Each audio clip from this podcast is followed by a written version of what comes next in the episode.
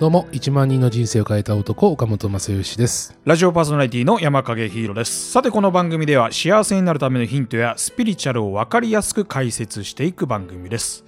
さあ、今回のテーマですが、えっ、と、栃木放送で盛り上がっちゃって、もうちょっと話したかったうんテーマですが、はいはい。まあ、世の中、文春法でうん。叩かれている芸能人、まあ、はいここでは明記しますけども、うん松本人志さんで、うん。まあ、ちょっと監視社会が進んでるねと。うん。で、ラジオの方では、うん僕も本当そうだなと思いました、岡野さん。はい。人の不幸は蜜の味。うん日本語って面白いですね。いやいや、これ深いなと思って、うんで、そこにもたらすうん。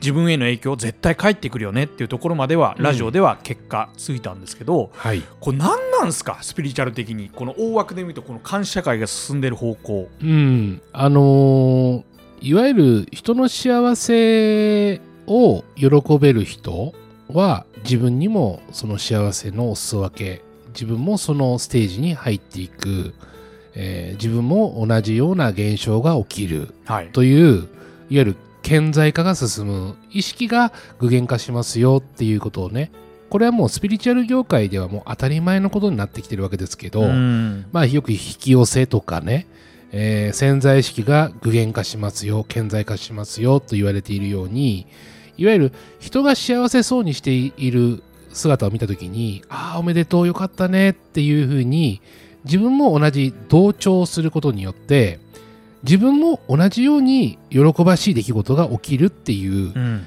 これが一つのそのうん地球上のこのサイクルになってるんですよ。当たり前のようなことですからね。はい、当たり、はい、当たり前のことですけれども、じゃあ逆にいわゆる人の幸福をですね何自分だけ幸せになってんだよというまた真逆なこうはまあいわゆるその展開をする方はまあ要はもうその選択肢の中では違うステージを選んでるわけですよね。ああ、もうその時点で。その方にチャンスとしては人の幸せっていうものが目の前で自分が見れるという現象を、うんせっかく引き寄せてきているのにもかかかわらず。そこで自分が違う部屋に属するように、ーうん自分でそうです自分でわざわざ選択しに行くわけですよ。その現象が多々起きてますよね。ですよね。うんで例えばツイッターなどでじゃあ松本人志さんなのか何なのかまあ文集法をジャッジしている人たち、うんまあ大方は、えー松本さんに対する否定的な言葉に対してね、うん。例えば自分が乗っかったとしますよ。うんうんそうだそうだうんというところに行くと。ってことはこれは私も、えー人から否定を受けるっていう部屋に自分が属することになるんですよね。私というのはご本人が、うん。うんまあ見てる側ジャッジしている側がうん。それに同調しているわけですから、うん。まあ少なからずこのこの半年なのか1年なのか早ければ1週間後なのかまさしく自分も同じような箱の中に入るわけですから、それを引き寄せてくる職場なのか、うん。えープライベートでの家庭ででの問題なのか、うん。友達との関係性なのか、うん。わかりませんが自分も誰かしらから否定されるという出来事を自ら選択をしに行っていることになるわけです。よ。わかりやすいです。うんこれはもったいないなと僕は思うんですよね。そうですよね、うんその引き寄せの法則ってラジオの方ですごくちょっと僕感じちゃうんですけど、はい。岡本さんがすごく気をつけてうんこの話をする際にうん順じてお話をしていったじゃないですか、はい。その部屋をうんネガティブの方向に開かないように開かないようにいったような気がするんです、はいはいはいはい。それはあのツイッター民あ X 民だったりの方向に乗っからないようにうん。ちゃんとうんポジティブの方に展開していくように開きながら お話ししていただいたような印象を受けたんですけどそれって大事ですよね。っていうのは。この今回のテーマを話すにあたってもうん。変に我々がじゃあ同調してはい。逆にじゃあ文春法なんかダメだっていうことがうんまたネガティブな方向の扉を開おっしくじゃないですか。ゃる通り、まさにおっしゃる通りなんでですすよ。よね。そうです。自分のその言葉で発したものが現実化する、うんうんうんその部屋を選ぶ。すごくそれ感じました。なるほど。はいはいはい。危険なんですよね。危険ですね、こ危のトークも険ですよ。うん常にあの上から問われているわけですから。なるほど。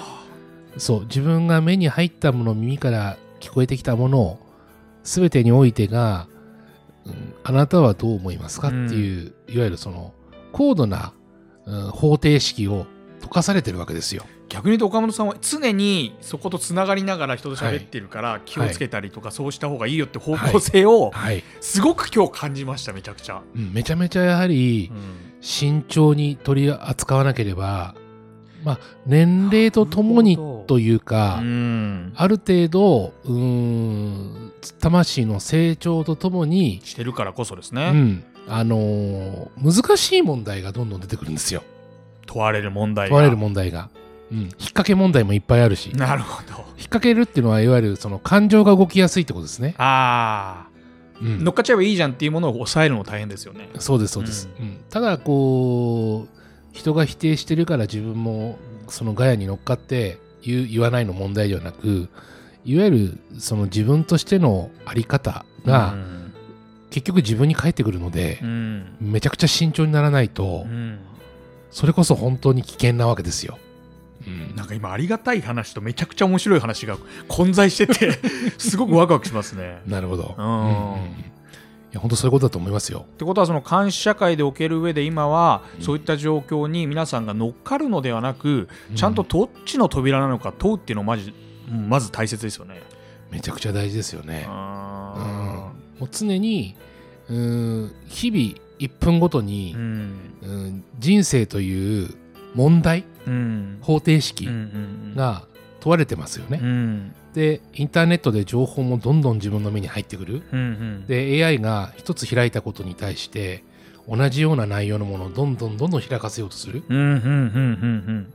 当然のことながらアアルゴリズムで全部自分にこう、うん、あこれに興味あるんでしょ？っていうことがどんどん起きてきますよね。うんそうですよね。はい、でうんその時の自分の感情、ああこうやって世の中言ってんだなっていうふうに、えー捉えた中でう、ん。その中にも自分の中の捉え方って二極がありますよね。あのーそれに対してどちらかに自分が、うん偏った考え方をすればまあそこに引っ張られるうん感情が生まれるしひどいなこれっていうふうに思えばそれもまた自分の罠に引っかかることになるし。う、ん確かに。うん一つ一つすごく自分の感情をフラットに物事を考えないとかなと思いますよ。